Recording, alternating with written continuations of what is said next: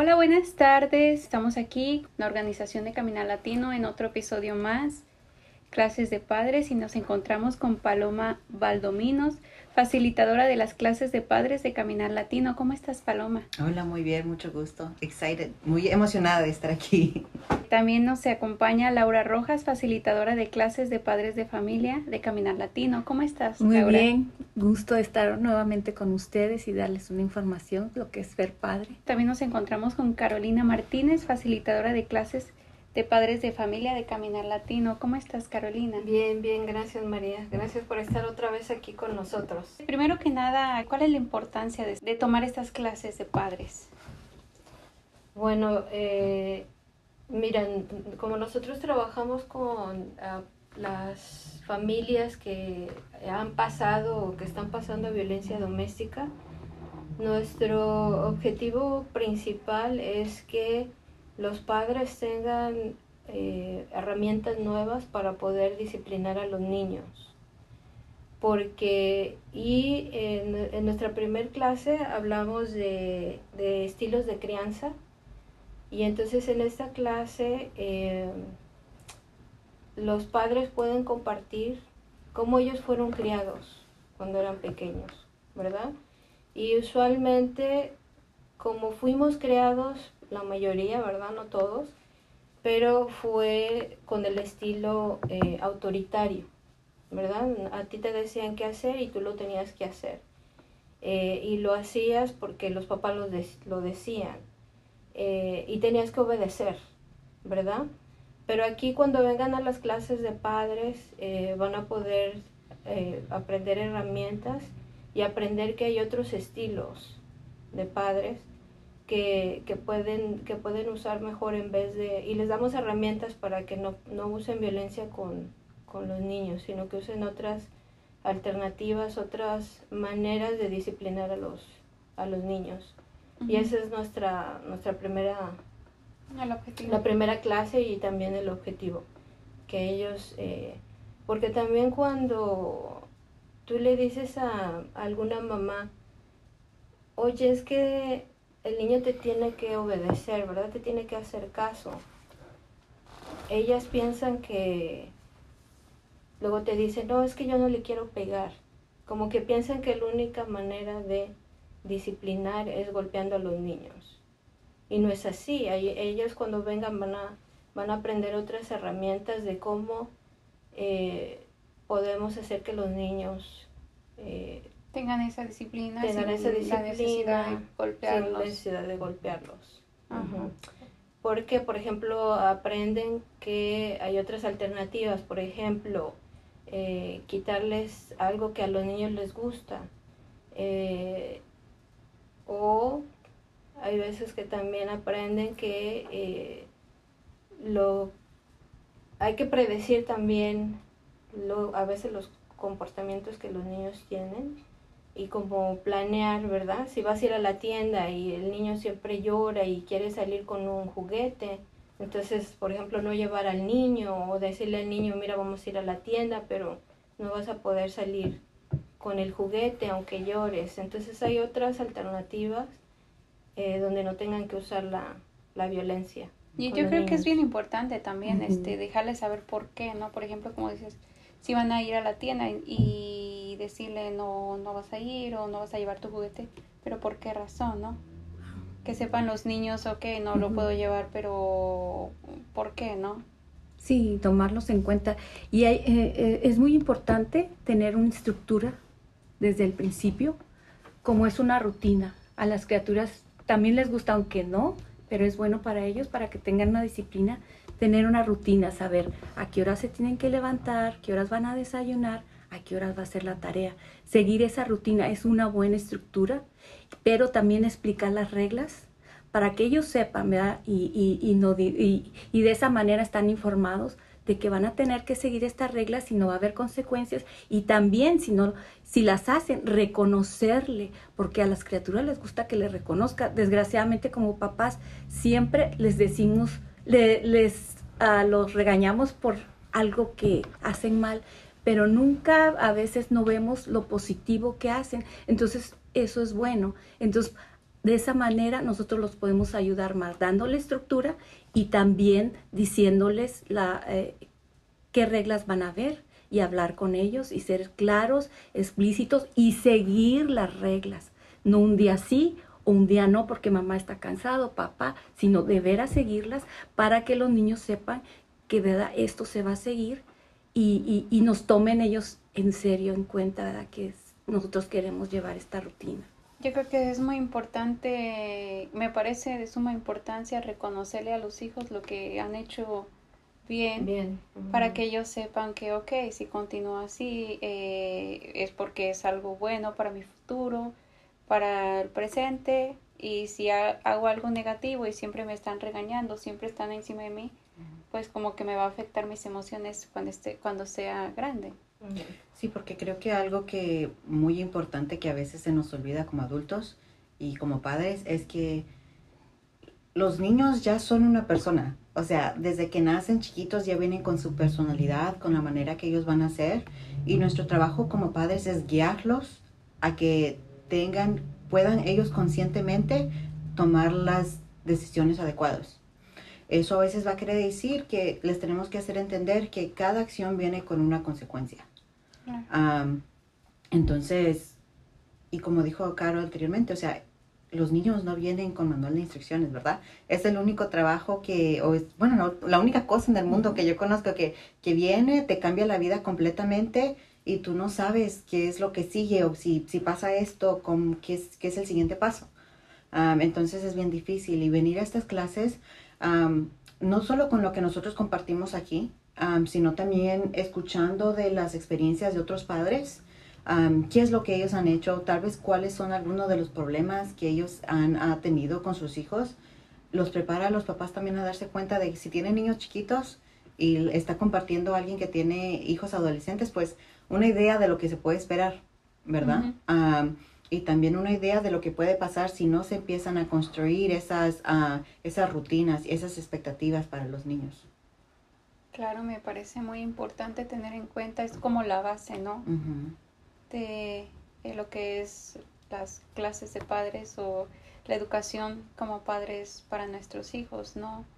Como dicen, no hay una guía, pero si hay mucha información, si hay muchos recursos, los cuales podemos tomarlos en cuenta y aplicarlos. Si no funciona uno, pues hay más opciones, ¿no? Más con tantos, eh, tanta tecnología que tenemos el día de hoy. No, y eso es importantísimo porque los papás todos tenemos una idea de que la misma cosa va a funcionar para todos los niños. Exactamente. ¿Verdad? Pero no, o sea, cada niño es completamente diferente y también esa es la importancia de no comparar a, al hijo mayor con el hijo menor o a mi hijo con el sobrino o con su amiguito, porque cada niño es diferente, va a aprender cosas de diferente manera. Eh, algunas cosas le van a ser más fácil que otras. Entonces, simplemente no se pueden ah, comparar en en términos de qué tanto van a, oh ¿cuál es la palabra? Achieve. ¿Qué tanto van a lograr? A lograr, gracias. pero también de la manera que ellos hacen caso. Tal vez para un niño es suficiente decirle, oye, por favor recoge tus zapatos la primera vez.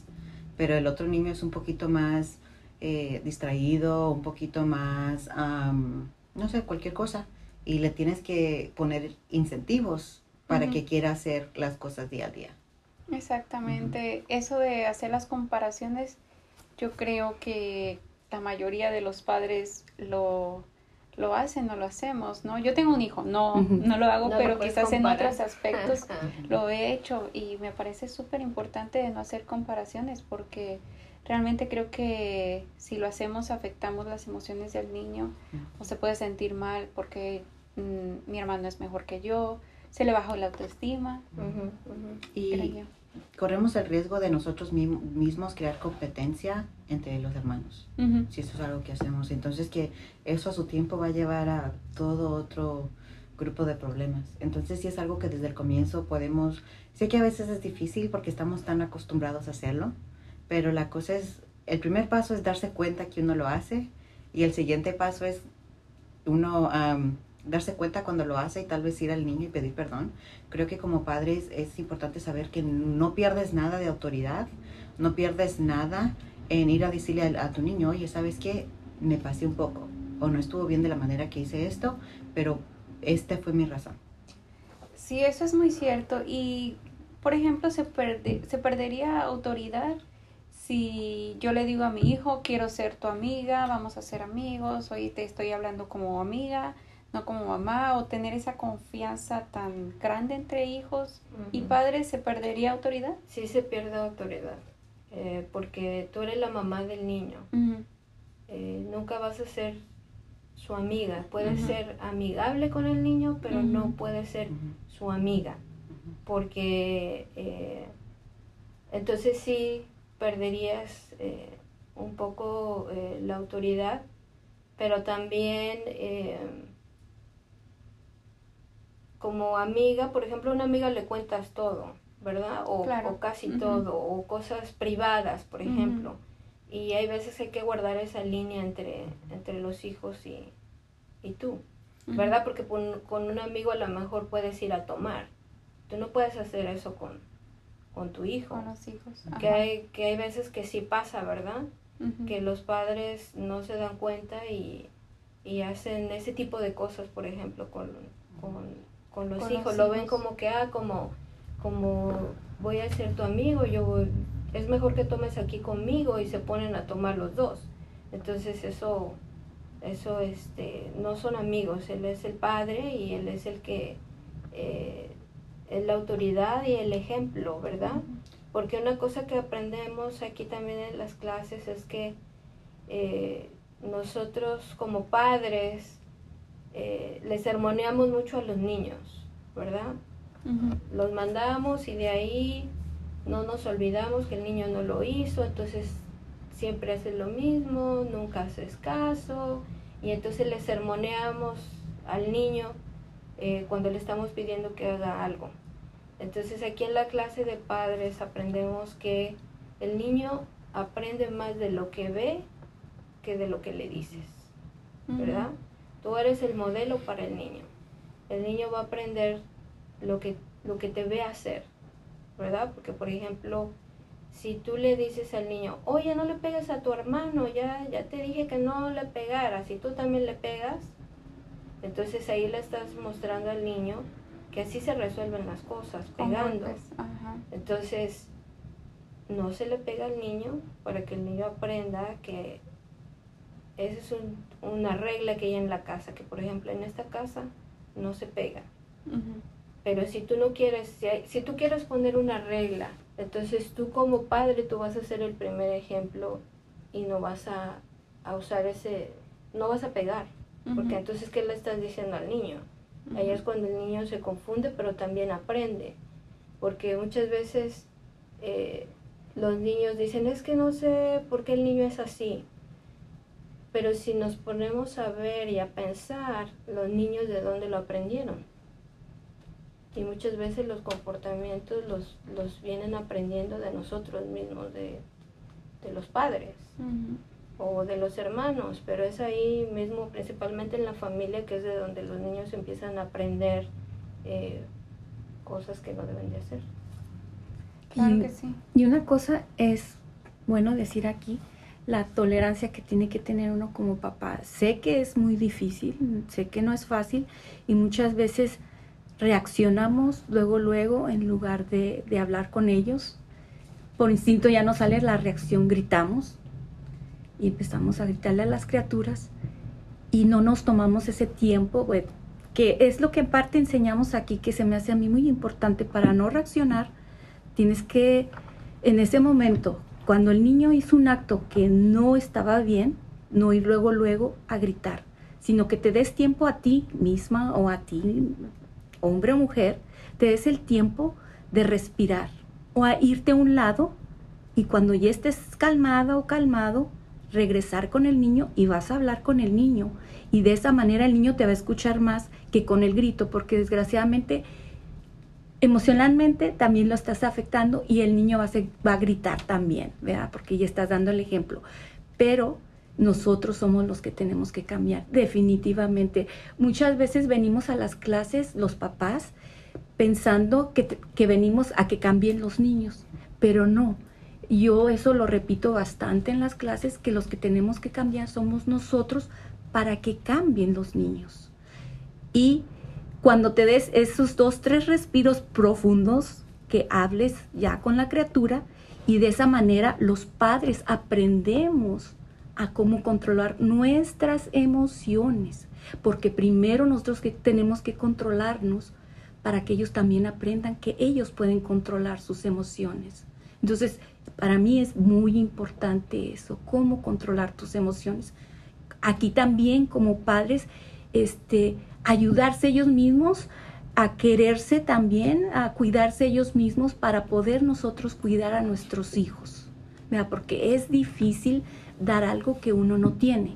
Entonces también para mí como padre es muy importante cuidarte a ti mismo y aquí también se les puede dar herramientas cómo te puedes cuidar tú como persona para tú poder dar lo mejor a, a tus hijos, ¿verdad? Que es lo más importante que como padres nosotros queremos muy interesante de que no solamente se trata de los hijos, sino todo, todo viene de, del padre, ¿no? de quererse, amarse, respetarse para poder dar lo que tienen.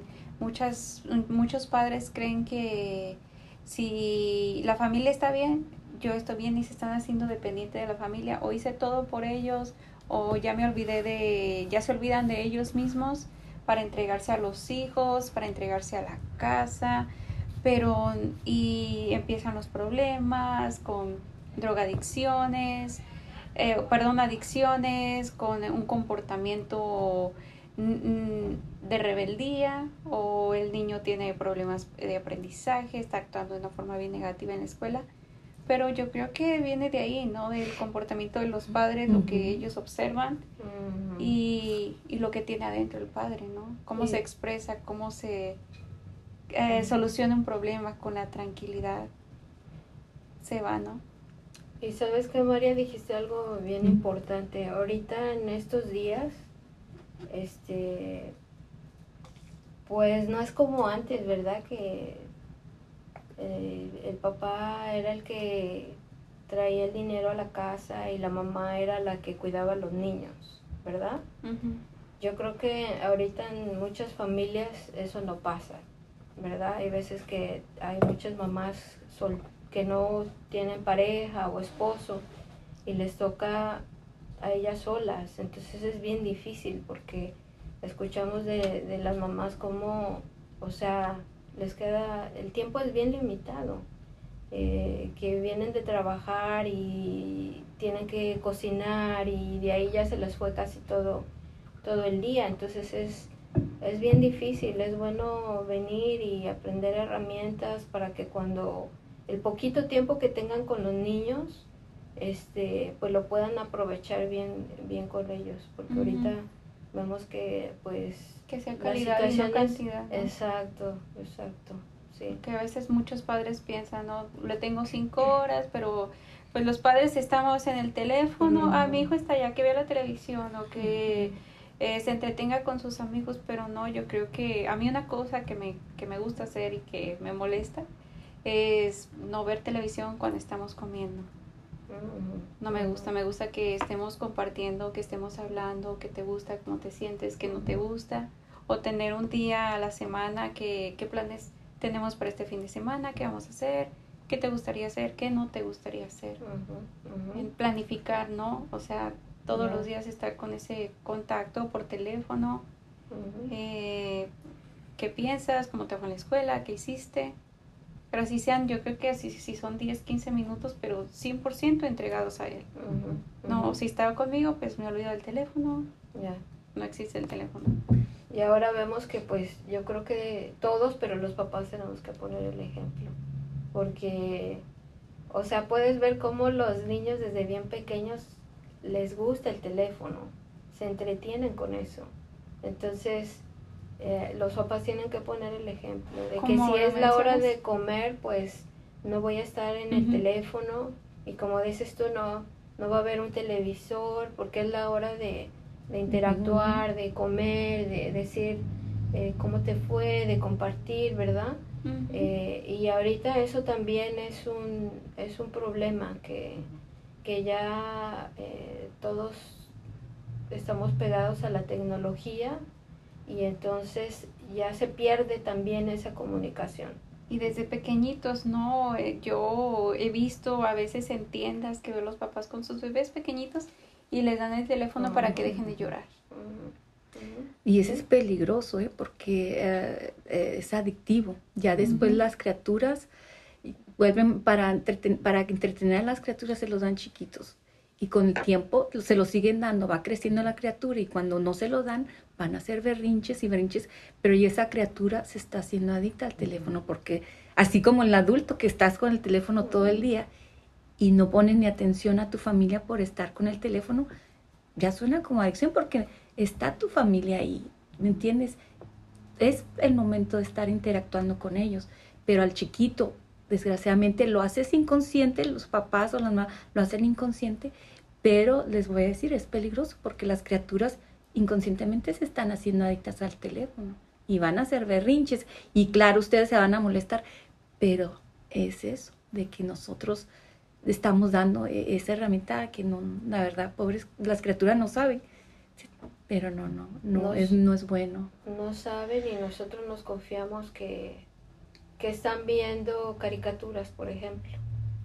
Y en realidad muchas veces los papás no supervisan qué es lo que los niños están viendo. Los niños están viendo otras cosas.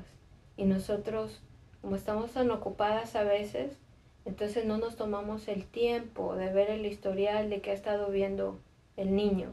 Tanto puede eh, estar viendo pornografía, una así corta, eh, cosas, no sé, algo como asesinatos o algo tan fuerte. Exacto, sí, y, y uno como anda haciendo otras cosas, este, no lo supervisa. Y a veces nosotros como padres pensamos, oh no, pues ya está grande, ya se puede quedar ahí, ahí solo. Y no, yo creo que cuando tienen niños, la verdad que siempre hay que supervisarlos, aunque ya sean adolescentes, y más cuando están en, en el middle school o en el high school, es cuando más tienes que supervisarlos porque los niños van creciendo y así van creciendo los peligros en los que ellos pueden estar. Entonces, no nos podemos confiar de que, porque así pensamos muchos papás como que, oh, ya está grande, ya se puede quedar solo pero no, siempre hay que estar supervisando lo que hacen los niños, lo que los niños ven, con quién van, con quién juegan, o porque ya está grande, o los dejan que se salgan a la calle y los niños andan hasta varias horas de afuera de, de la casa o regresan hasta en la noche o no saben ni dónde andan los niños y entonces eso no se puede hacer. Los niños siempre tienen, que estar supervisados. Sí, que ya tiene la mayoría de edad, ya tienen los 18 y eh, dicen que van a hacer lo que quieran, se salen de la casa, tienen su carro o les prestan las llaves los padres del carro, se van y cómo, qué, qué se les puede decir a esos padres que están, que están teniendo ese tipo de problemas con los adolescentes. Pues mira, por eso las invitamos que ellas eh, traten de venir a estas clases para hacer más como prevención. Porque cuando los chicos ya son adolescentes y nos vienen las mamás diciendo, no, es que mi hijo ya está haciendo drogas, por ejemplo, o, o mi hijo eh, se está cortando, por ejemplo. Eh, entonces nosotros le damos los recursos, ¿verdad? No, pues mira, puedes hacer esto, puedes llevarlo acá, puedes traerlo acá con nosotros. Y el problema es que ya a esa edad, ¿cómo lo llevas? ¿Cómo lo forzas? ¿Verdad? y a veces, muchas veces nos dicen, no, es que sí, sí le dije, pero es que él no quiere ir. Y entonces ahí también lo que pasa en estos días que, eh, como tú hablabas de la autoridad, perdemos esa autoridad, ¿verdad? Hay, los papás a veces que el niño tiene cuatro años y dice que no quiere venir. O sea, ¿cómo que no quiere venir? O sea, ¿cómo que no quiere venir contigo? Si tú eres el papá, o sea, tiene que venir contigo. O sea, ella, o sea, los niños tienen, tienes que traerlos contigo, porque los niños siempre tienen que estar supervisados. Pero llegan a una edad los padres donde eso ya se salió de control. Porque desde pequeñitos estamos dejándolos que decidan. Exacto. Bueno, yo creo que hay cierto punto en que podemos darles este el, el derecho de elección, ¿no? Que, que decidan, por ejemplo, si vamos a un restaurante, pues ordenar tu comida, tienes cuatro años, que se siente importante, pero hay ciertos puntos en los cuales no se hace porque se hace y explicarle por qué también, No creo es yo. una opción. Mira, por ejemplo, ahorita vemos mucho que, ah, mi niña no quiere ir a la escuela. ¿Cómo? Tiene 12 años, ponle. Y no se quiere parar para irse a la escuela. Y como la mamá se va a trabajar, entonces no supervisa que el niño llegue a la escuela, entonces el niño se queda durmiendo y no va a la escuela. Entonces, esa no es una opción. Eso no, no es una opción. El niño tiene que ir a la escuela. Mm, claro. Porque si aquí no va a la escuela, se va a buscar la mamá un problema, porque a la que llevan a la corte es a la mamá, y es lógico, porque la mamá es la, o el papá o los padres son la autoridad y ellos son los que tienen que asegurarse que ese niño vaya a la escuela. Entonces, pero muchos, muchos padres eso se les sale de las manos. Sí, ahora como lo mencionas, este, estamos en este 2019 donde ya pensamos que casi que quiere- queremos que nazcan hablando, caminando, eh, pero no nos damos cuenta que es nuestra responsabilidad. Siguen siendo nuestra, nuestra responsabilidad la educación. La educación empieza en la casa, no, no afuera. Y si no le enseñamos nosotros, como lo decías, ¿no? Si vemos, si los hijos ven que se arreglan las cosas con agresión, es lo que van a aplicar, lo que van a hacer. Lo mencionaste, Paloma, de que todo empieza por, por la vista, ¿no? Que es visual más que nada. ¿cierto? Entonces, este, me parece muy importante que la educación para los padres, no hay, como les digo, no hay una, hay una guía de que así va a ser y va a aplicar para todos y así los resultados van a ser los mismos, pero hay muchísimas opciones. Sí, yo quería regresar al, al bloque, al punto que pre- hiciste hace rato, si los padres pierde- pierden autoridad al ser amigos de los am, hijos. Y yo creo que esa es una confusión que tenemos porque muchos padres tienen dificultad crear lazos de confianza con los hijos. Entonces ellos creen que si se hacen más como amigos, eso va a ayudar a que sus hijos se abran más. Entonces normalmente de la manera que hacen eso es que como padres dejan que los papás, que los hijos tengan más libertades y les dan o le compran más cosas para que los niños se sientan como que "Oh, mi papá es mi amigo. Pero los niños verdaderamente necesitan que los padres como padres sean padres, que pongan estructura, que pongan reglas, am, que cada regla venga con una consecuencia. Y, y nosotros lo hemos visto aquí, o sea, yo trabajo en el- con el grupo de jóvenes de 12 a 15 cuando tenemos nuestros grupos de compartir y muchas veces me ha tocado ser la persona que si se salen fuera de, de las reglas que acordamos entre todos, porque o sea, la importancia es crear un espacio seguro entre todos, especialmente entre los niños van creciendo más, es, es más posible de ayudarlos a ser partícipe de las reglas en casa. Am, entonces, en el momento que tú pones esas reglas y verdaderamente las enforzas, porque no es solo poner la regla y poner la consecuencia. El verdadero trabajo es en enforzar lo que uno ha dicho que iba a hacer. Entonces, si quedan como que, si hicieron un acuerdo de que tu niño de 12 años va a hacer la tarea llegando de la escuela y después se puede salir a, una hora allí enfrente a jugar con los, con los amigos, eh, y viene un día y él no tiene ganas de hacer la tarea y en vez de hacer la tarea, no, o sea, no te dice nada, nomás va y se sale. Am, entonces allí, como, como mamá o como papá, el trabajo es, ok, llamarle la atención a eso, no dejarlo que se vaya y se, o sea, llamarle la atención, sentarse primero y tener una conversación, ¿por qué decidiste hacer eso? ¿Verdad? Y ujú. ya, normalmente es la- el punto también es ya tener algún tipo de consecuencia establecida.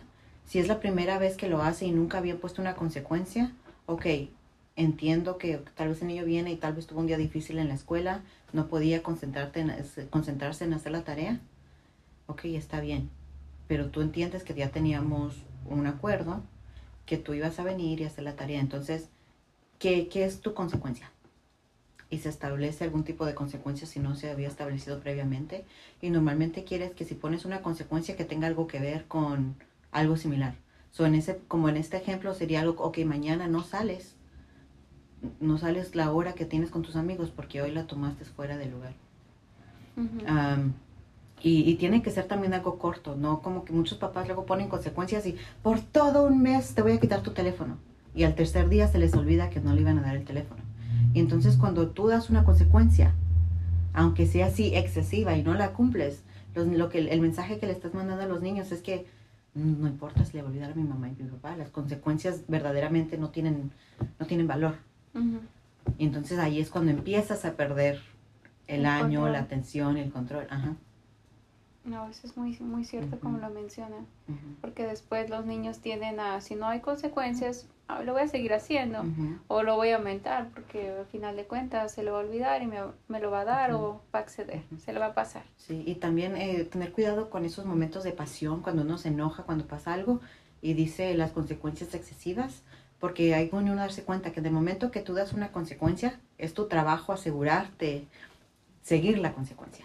Entonces, normalmente cuando das algún tipo de consecuencia es más trabajo para ti, porque tú tienes que asegurarte que se cumpla. Tú tienes que, am, como estar cuidando a que se haga. Entonces, pues darte cuenta que va a ser algo posible para ti también. Te vas a acordar, vas a poder tomar tiempo de tu día para asegurarte que, que se cumpla de la manera que vas a hacer. Porque también con los niños chiquitos hay que decir que les dan um, time out, que lo mandes a la esquina por tres minutos para que, porque se portó mal, pegó o algo. Si tú no lo estás allí cuidando los tres minutos a que no haga nada, y en esos tres minutos, él, en vez de estar, tú te lo dejas en la esquina y te vas a hacer algo, y esos tres minutos se voltea, está haciendo caras o cualquier cosa, o sea, no tuvo un time out verdaderamente. Ujú. So, esos tres minutos tú tienes que estar allí parado cerca donde puedas estar observando que verdaderamente esté en la esquina, que esté tal vez pensando en lo que fue que hizo mal y luego cuando termine salir y tener una conversación pequeña. Pero es, es importante asegurarse que las consecuencias se cumplan.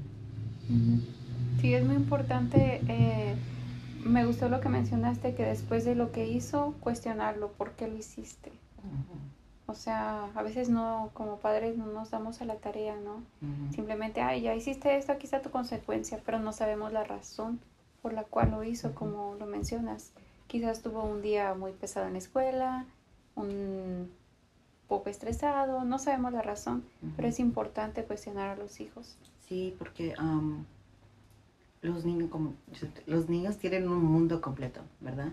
Tal vez los problemas de ellos no sean nada, nosotros pensamos que no son nada comparado a los, a los problemas de nosotros que tenemos que estar en el trabajo, lidiar con adultos que pues tal vez te tratan bien, tal vez te tratan mal, o sea, pagar biles, ah, problemas financieros, cualquier cosa, ¿verdad? Tal vez los problemas de un niño no se sientan tan serios para nosotros, pero para un niño sus problemas son muy serios.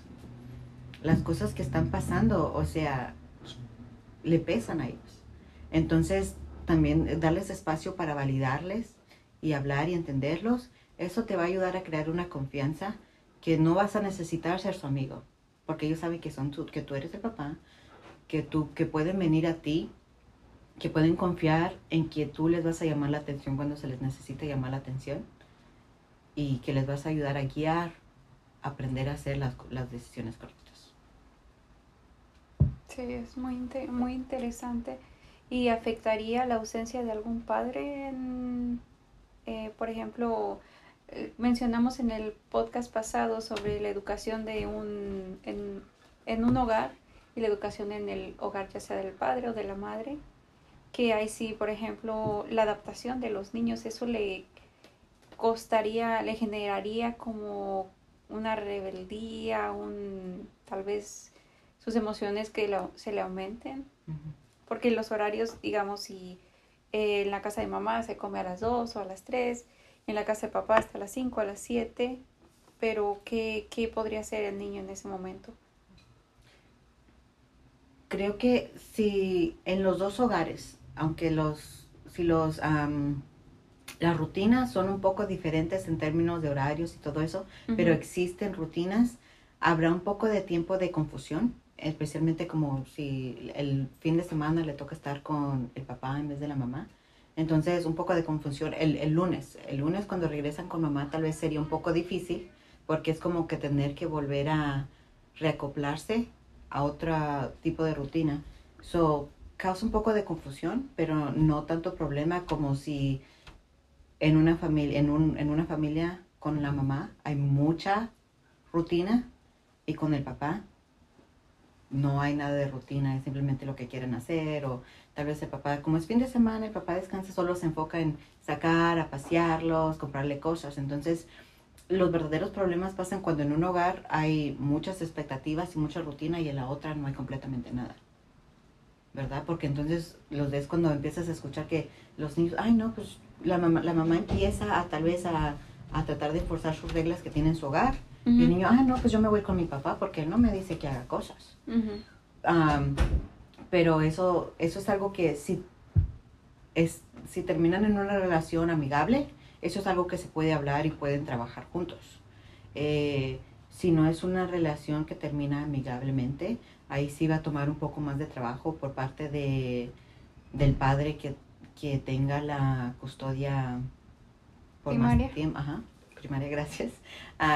y, y, que ya tenga rutinas, ¿verdad? Porque, o sea, sí va a tener que hacer un poquito más trabajo para que los niños se vuelvan a acoplar a veces van a tener que recurrir como a, terapia para que los niños tengan ese espacio para hablar, porque, o sea, parte también es esas emociones de que mis papás ya no están juntos. pero también estos problemas son problemas que pueden pasar en familias que están juntas la pareja y que el papá y la mamá no se ponen en la misma página, porque también algo que escuchas es tal vez los niños se portaron mal, el papá fue el que estaba en casa y él pone una consecuencia Luego viene, llega la mamá y ella no supo que hubo consecuencias, no supo que pasó algún incidente con los niños. Y los niños le dicen, ah, ¿puedo salir? Y ella los deja salir sin saber que tal vez el papá los había dejado salir. Les había quitado esa, esa habilidad. Y pues ya los niños se dan cuenta que, ok, si mi papá me regaña, le puedo decir a mamá y mamá me deja. O si mi mamá me regaña, yo puedo ir con papá y papá me deja. Entonces, es también es muy importante si todavía viven en familias que están las parejas los dos juntos, son un equipo. La importancia de los dos entender cuáles van a ser las reglas de casa, cuáles van a ser las consecuencias y que los dos la, las mantengan firmemente. La comunicación ¿no? entre, entre los padres es muy importante, estén o no estén, estén separados o vivan juntos, es muy importante la comunicación. ¿Y cuáles son otros temas más de los cuales... Bueno, eh, te puedo decir algunos de los temas que, que hablamos eh, y uno de ellos es la disciplina. Eh, y ya dijimos principalmente nos enfocamos de que ellos aprendan otras maneras, otras alternativas que hay para disciplinar a los niños. hablamos también de la autoestima, y ahí es donde hablamos cómo es importante que no los comparen, que no les llamen nombres, ¿verdad? Porque a veces que eh, si no va bien en la escuela le dicen, no, es que tú eres bien burro. Eh, entonces, la importancia que hay que tú no le llames eh, nombres a los niños, porque si no con el tiempo pues ellos se la creen, ¿verdad?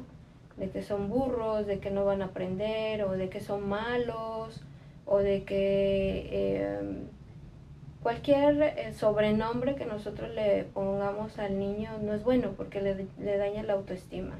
Entonces es otro tema que hablamos. Porque yo eh, creo que si nosotros como padre lo hacemos, pues el niño, si lo hacemos desde pequeñito, lo vamos a enseñar a que en la calle cualquier persona le puede decir lo que, lo que, quiera, y él tiene que aguantarse y no decir nada. Porque si en la casa las personas que, que él espera o que se siente protegido le hacen eh, ese tipo de cosas, pues...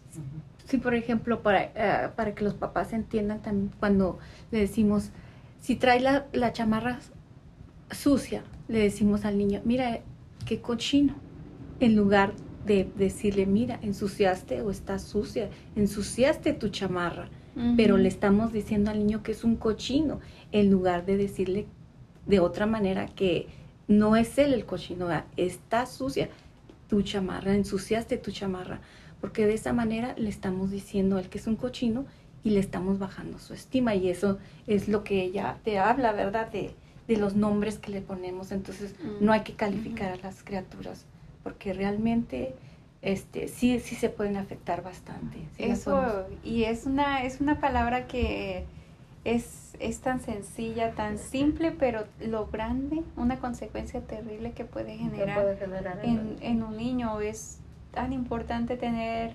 eh, las clases de, de padres, saber. Siempre he pensado que la información da poder y si nos, tenemos otras herramientas para expresarnos de formas más adecuadas con, los, con nuestros hijos, vamos a generarlos que se sientan bien y que estén bien. Definitivamente. Súper bien.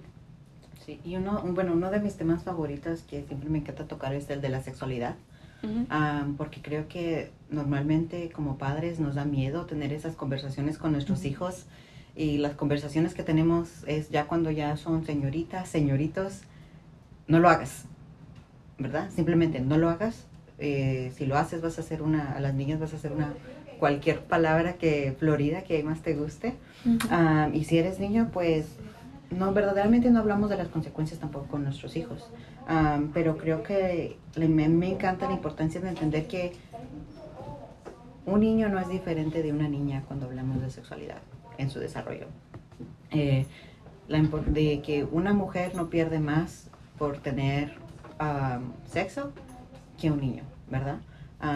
perdón, que un hombre este, el entender que el tener estas conversaciones con nuestros hijos no es necesariamente darles permiso a tener sexo, sino empoderarlos a que ellos verdaderamente sepan lo que es la sexualidad. porque ellos están teniendo estas conversaciones.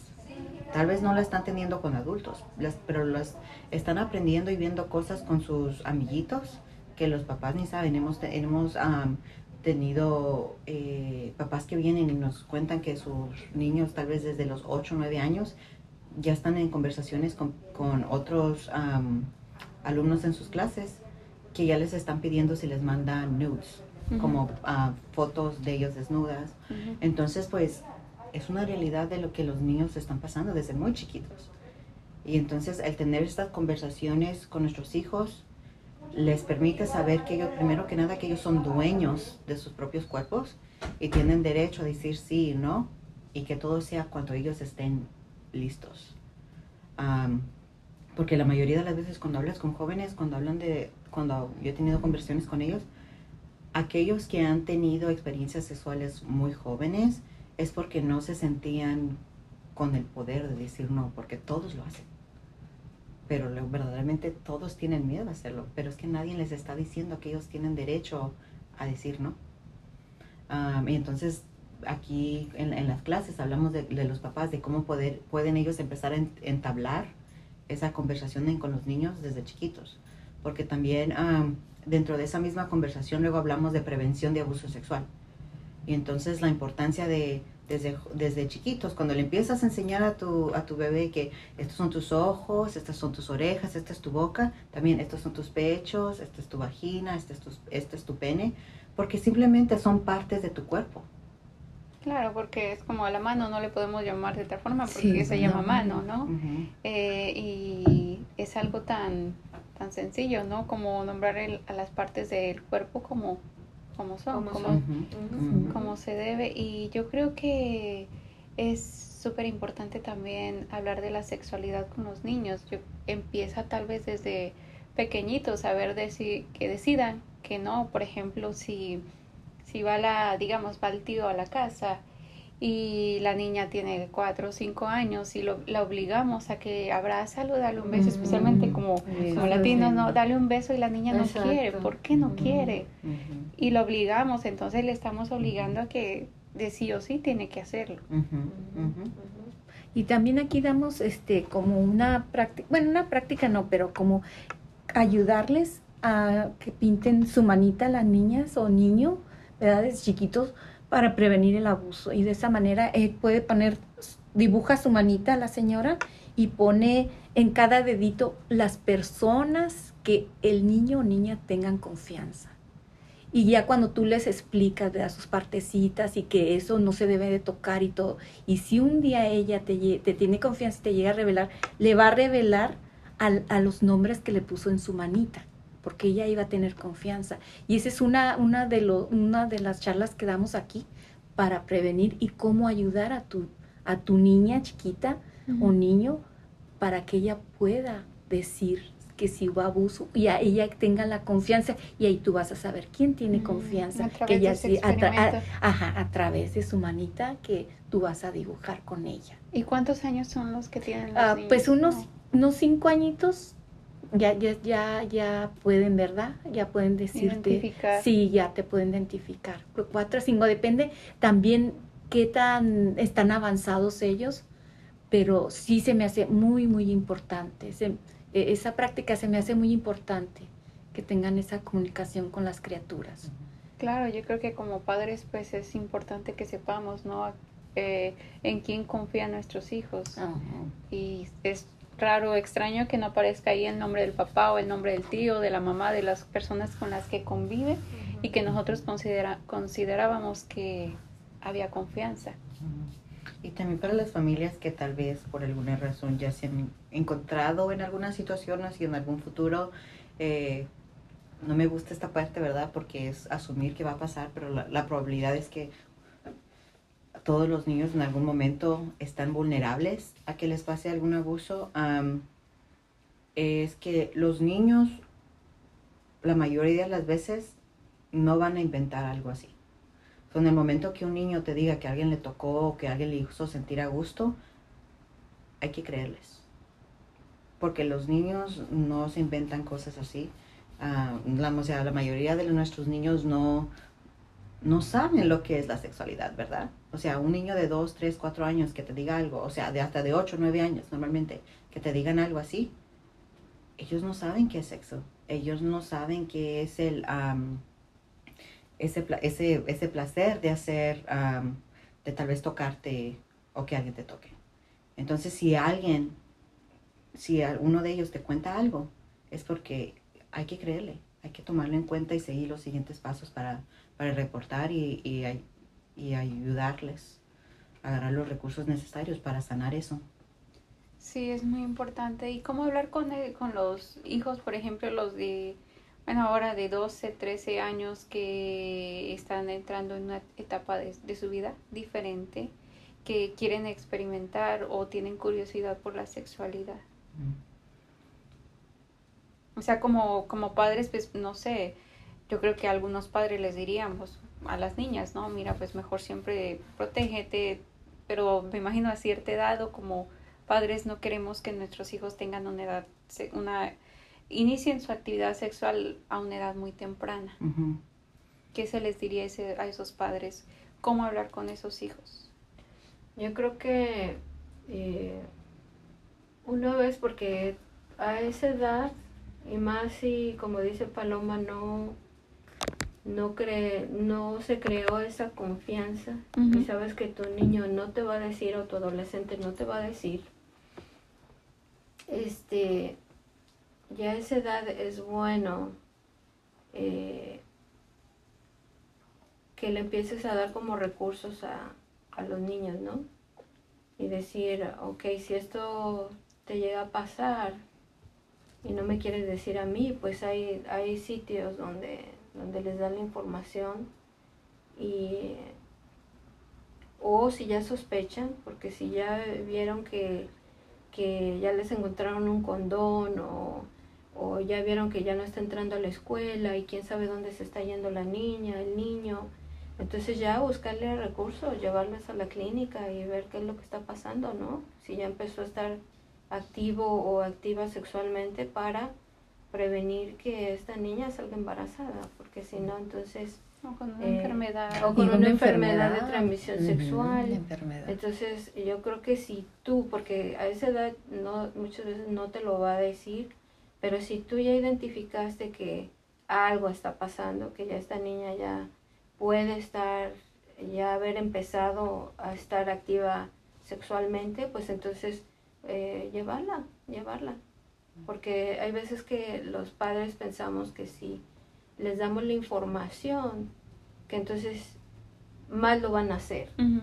Pero no nos damos cuenta que si les damos la información, porque de todos lo van a hacer, no nos damos cuenta que si les damos la información, a lo mejor estamos previniendo ahí un embarazo, una, una enfermedad de transmisión sexual.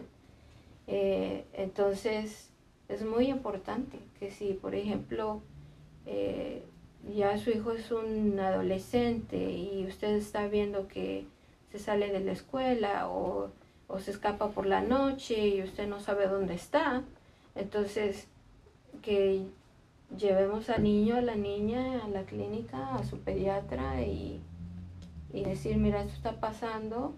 Eh, usualmente ya a esa edad yo creo que ya pueden entrar solitos, dejarlos que hablen solos con el pediatra y que le pregunte si, si eso está pasando para que, para que hagan algo de prevención. Y, es parte de la y no salgan y no vayan a salir embarazadas o con un o si hay un STD que se atiendan porque imagínate que hay un adolescente con alguna enfermedad de transmisión sexual y no te está pudiendo decir, a lo mejor esa situación se puede empeorar. Entonces yo creo que, que eso ayuda. Una cosa que quería eh, aclarar es que también nosotros como nosotros en, como mamás o lo que sea, pensamos que solo es abuso sexual si hubo una penetración ¿verdad? O si te tocaron. Y no, abuso sexual es si, eh, si en el parque, por ejemplo, un hombre se está bajando el cierre y se está, te está mostrando el pene, eso es abuso sexual, ¿verdad? Eh, o sea, no necesariamente te tienen que tocar, pero si se están exponiendo o te están pidiendo que los veas desnudos o tú, estás, o tú te estás escondiendo para ver a un niño, a una persona, eso también es abuso sexual. No necesariamente, no necesariamente tiene que haber una penetración o tienen que tocarte para que sea considerado abuso sexual. Eh, por ejemplo, una de las cosas que hacemos aquí, eh, que le decimos a los padres que eh, tengan cuidado que cada niño tenga su cuarto, por ejemplo, porque sabemos que, por ejemplo, Aquí pues muchas de nosotros tenemos la necesidad de compartir nuestra casa con alguien más, ¿verdad? Con amigos, con familiares. Y desafortunadamente en las estadísticas de abuso sexual eh, siempre es un familiar o un conocido lo que abusa de los niños. Entonces cuando vivimos con otras personas pues siempre hay que tener cuidado que los niños duerman en otro cuarto y no duerman contigo, ¿verdad? Porque muchas veces pensamos que los niños no se dan cuenta o no te están oyendo cuando tú estás teniendo sexo con tu pareja, con tu esposo, y los niños sí se dan cuenta y eso también es parte del abuso sexual. Entonces hay que, hay que tener cuidado con, con eso. Sorry, no, no, es, es que decir también el simple, eh, como si los empiezan a exponer a material ah, pornográfico. También eso, eso, ya sea videos o a veces hay algo muy común, creo que a veces es revistas como cómics con contenido pornográfico.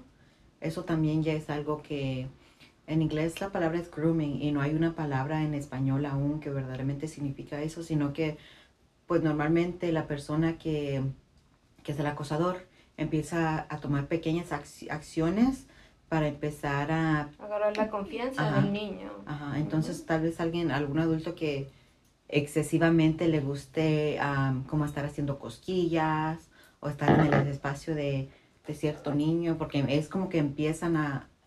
Es un acoso pequeño hacia uno en particular.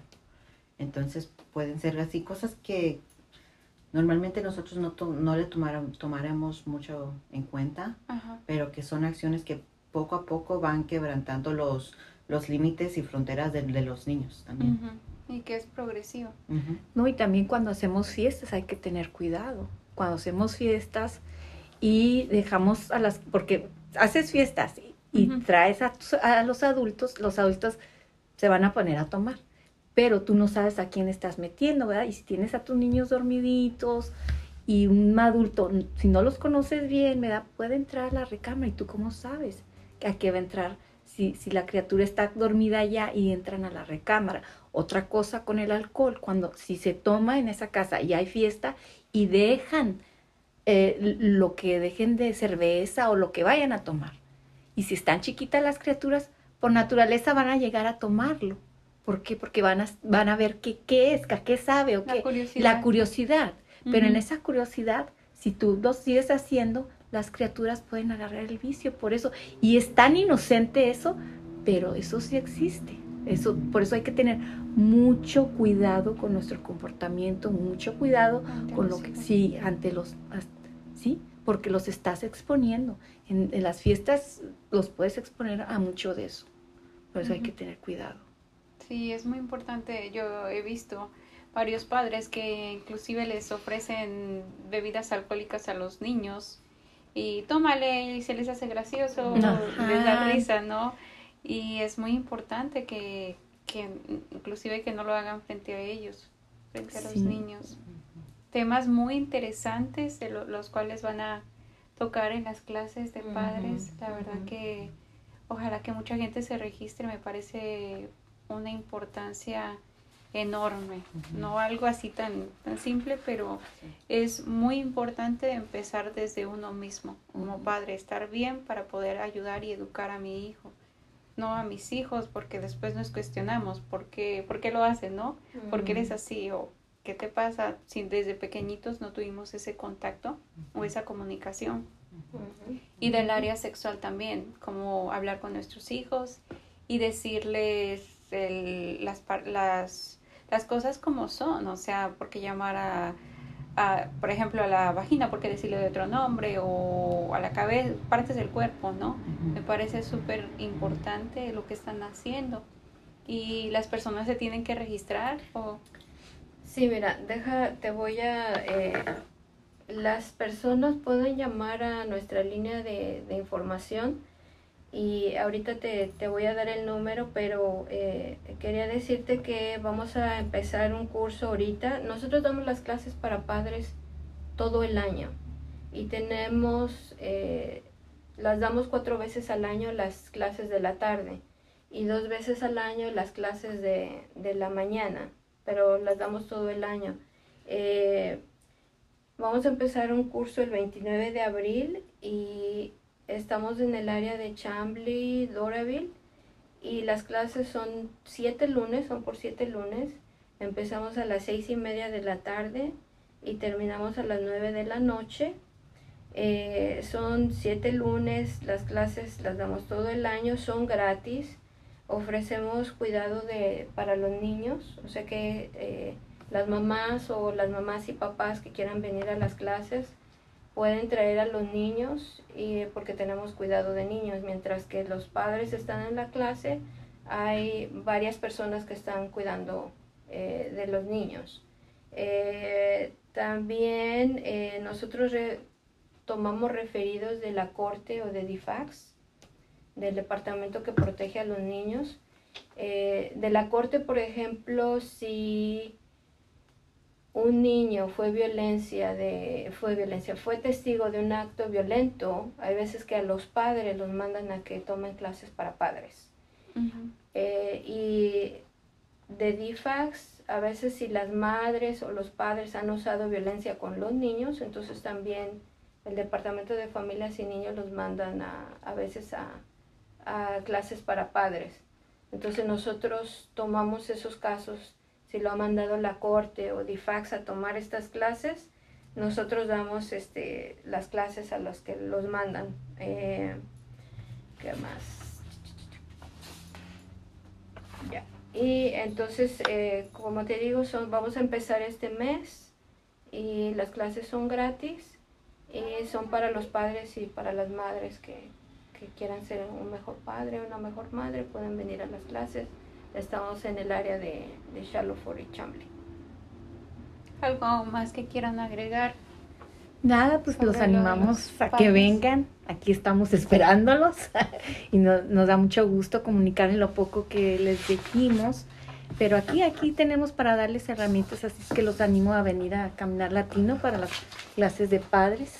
Nosotros tenemos temas fijos que, damos, como es, este, por ejemplo, la disciplina, la autoestima, eh, pero también nosotros cuando los padres o las madres vengan a las clases, nosotros lo que hacemos es que les preguntamos a los padres de qué temas quieren ellos que nosotros hablemos, ¿verdad? Porque hay veces que ellos pueden estar pasando en una situación y por eso están viniendo a las clases, pero yo los invito a que tengan la confianza de que cuando vengan a las clases, que digan de qué temas quieren que nosotros hablemos, porque hay veces que eh, hay unos padres que cuando vienen a la clase sí les gusta compartir, ¿verdad? Pero hay otros padres que sí tenemos miedo de decir lo que está, lo que está pasando. Entonces los invito que cuando vengan eh, que compartan porque eh, así ustedes van a poder agarrar la ayuda que, que usted está buscando. Porque si nosotros nos quedamos calladitos porque nos da vergüenza, porque nos da miedo, porque van a enterarse de nuestra situación, pues no vamos a resolver el problema. Pero si nosotros eh, tenemos un poco de confianza y decimos lo que está pasando, entonces yo creo que por ahí es que va a entrar la ayuda, porque si no, si no decimos, entonces, porque si vemos hacia algunos padres que hay unos que, que, que les es fácil conversar, pero hay otros padres que pues hay que preguntarles porque si no, no dicen. Y esa oportunidad, ¿no? Que pueden tener, que se sientan que eh, aquí pueden ser escuchados, que les dan ese, esa oportunidad de que opinen, de que elijan cierto tipo de temas también, ¿no? Y también hacer buen uso de su tiempo, ¿no? Porque, o sea, si vienen y, ok, todos los puntos que tocamos son buenísimos, creo, pero si ellos tal vez tienen un problema muy específico y es algo que no tocamos, pues entonces, o sea, ¿dónde queda, verdad? Porque normalmente cuando los papás vienen, vienen por ese problema específico que tienen, ah, pero tal vez necesitan ayuda con uh, mental health, ¿verdad? Porque esa es una realidad de algo que está saliendo en la comunidad latina que no hablamos lo suficiente de que tal vez nuestros niños tienen depresión, se están cortando. Y tal vez es un tema que normalmente no agregamos, al menos que alguien exprese que está interesado en aprender un poco más cómo trabajar con eso. Entonces, pues, que, que hablen. Y si no se sienten cómodos hablar en frente del grupo entero, que se sientan como con la comodidad de hablar de cualquiera de nosotros que somos facilitadoras, ya sea antes o después y tal vez ese mismo día no va a ser algo que podemos tocar, pero la siguiente clase es algo que podemos traer y, y venir, o sea, con información y verdaderamente recursos en la comunidad para conectarlos, ya sea cual, cualquiera que sea la necesidad. No, y, es muy, muy interesante. Ah, algo que también me, eh, me parece muy importante que mencionaron, que si están aquí en la clase es por una razón. ¿cierto? entonces, este, igual las personas que están escuchando este podcast y lo están escuchando es porque, por una razón, porque se sienten con problemas eh, con la familia, con los hijos, con pareja y no saben qué hacer, entonces esta es una muy buena fuente de información y los que están aquí en local en Shambling, en Georgia, los, pues los invitamos a que vengan a las clases. Gracias por escuchar el podcast. Espero que te haya gustado. Te invito a que te suscribas, dale like y comparte este episodio. No te olvides de seguirme en Instagram y Facebook.